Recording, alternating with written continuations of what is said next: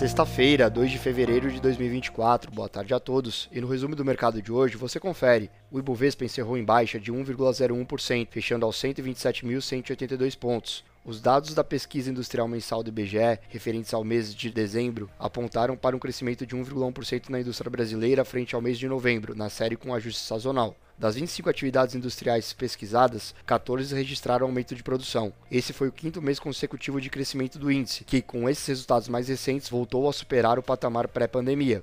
Em relação ao resultado anual, após acumular uma queda de 0,7% em 2022, a indústria encerrou o ano de 2023 no positivo, com alta acumulada de 0,2%.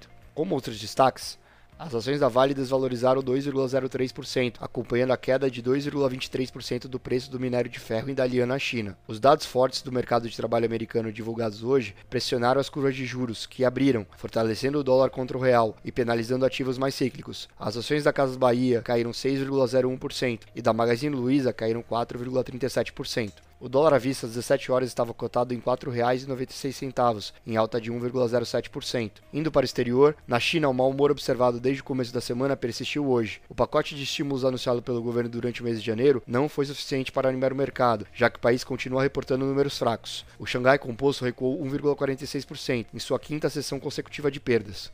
Com a agenda esvaziada, o índice Eurostock 600 ficou estável nesta sexta-feira.